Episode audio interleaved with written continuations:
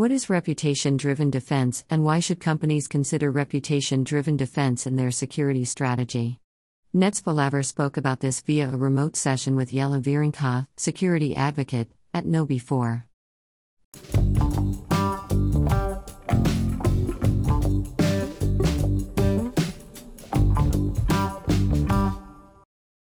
What is reputation driven defense? Could you define the term? So, reputation driven defense is um, actually, it looks at the impact that an incident has on your reputation and acts as a driver for decision making in your security posture.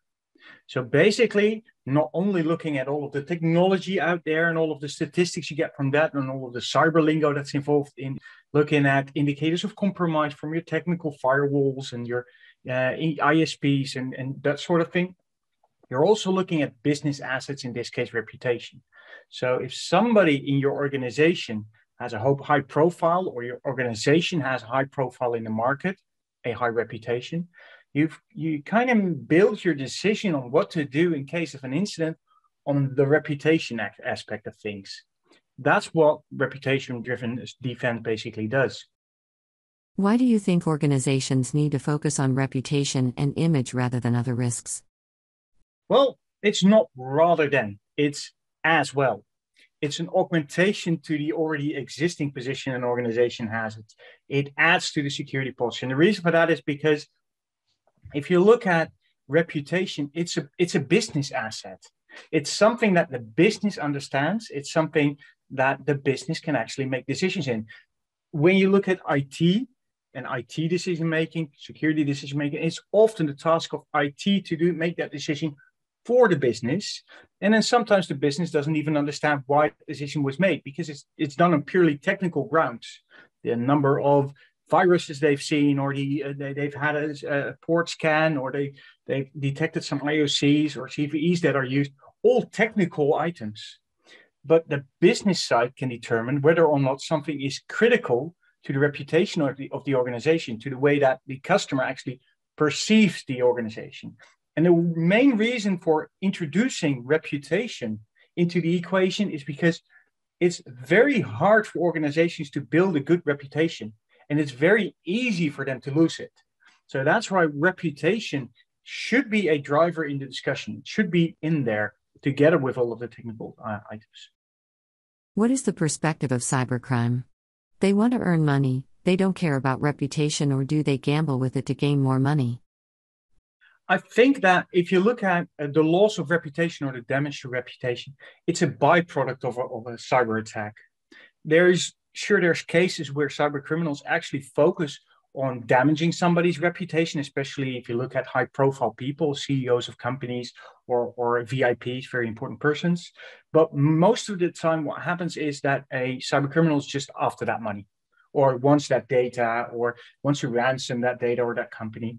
And then what happens in the onslaught after that data breach is that people kind of look at that organization and think, well, they didn't do the right or didn't take the right steps to prevent it or didn't do the right things to mitigate it.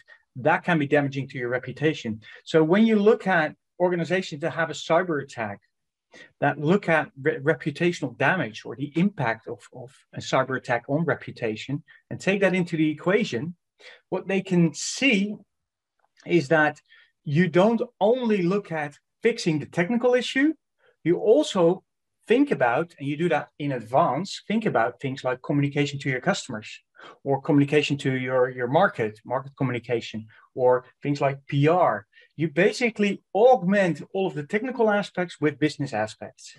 That's when you get a business driven security posture. Where are the differences between this term and other concepts, for example, defense strategies in the security industry?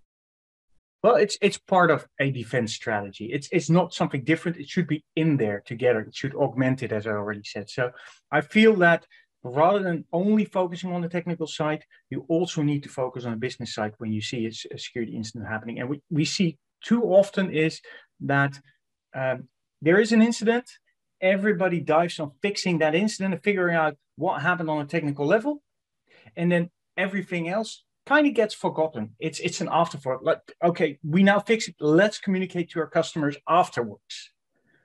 That's not right. It should be parallel. One team is fixing the technology side, or the technical side, and one team is actually fixing the business side. That's where the reputation steps in. The good thing is that if you look at security strategies, a lot of C level don't really understand the technical side of IT. That's why they have their security teams or their IT teams, but they do understand and are usually responsible for the reputation of the organization. So translating that security into reputation allows them to make better decisions because it's it's not cyber lingo. It's something they understand. It's their language. So that really helps in that whole position that organization is in when they need to fix something. How to achieve a reputation driven defense. What are the tasks and actions for organizations and who should be responsible? Who should lead this approach? First of all, make sure you include all relevant organizations and re- all relevant departments within your organization. That means it can be supply chain, so partners that you have out there, but it can also be your own departments like HR who need to com- communicate to your own personnel or PR who need to communicate to the market and your partners. Uh, it can be um, business strategists who have to al- align the business strategy of the organization um, with something that the, the board actually can make decisions on and act on. So the one thing you do is you collaborate between all of those organizations and could collaborate between all, all those departments. There's always should be one owner it's one person should be made responsible as the owner for the whole decision making process. It would be preferable if he's high up in the board, but to be honest, what happens uh, is that that usually is related back to IT or the CISO. So the CISO is in an excellent position to both understand the business side of an attack and the IT side.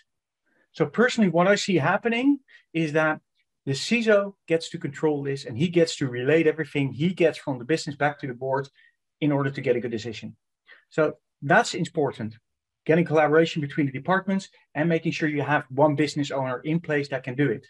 And then the last thing, what you need to do is that's again a communication thing. You need to make sure that you shift the dialogue, which again is often technically driven, into one to encompass all of the aspects both technical and business. It needs to be about strategic alignment. It needs to be about cultural alignment. It needs to be about operational alignment.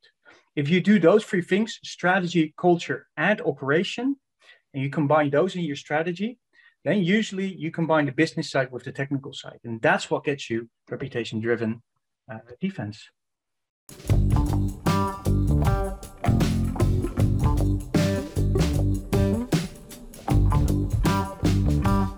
The Netzpalaver podcast series presents regular interviews with leading personalities and experts of the IT, security, and telecommunication industry.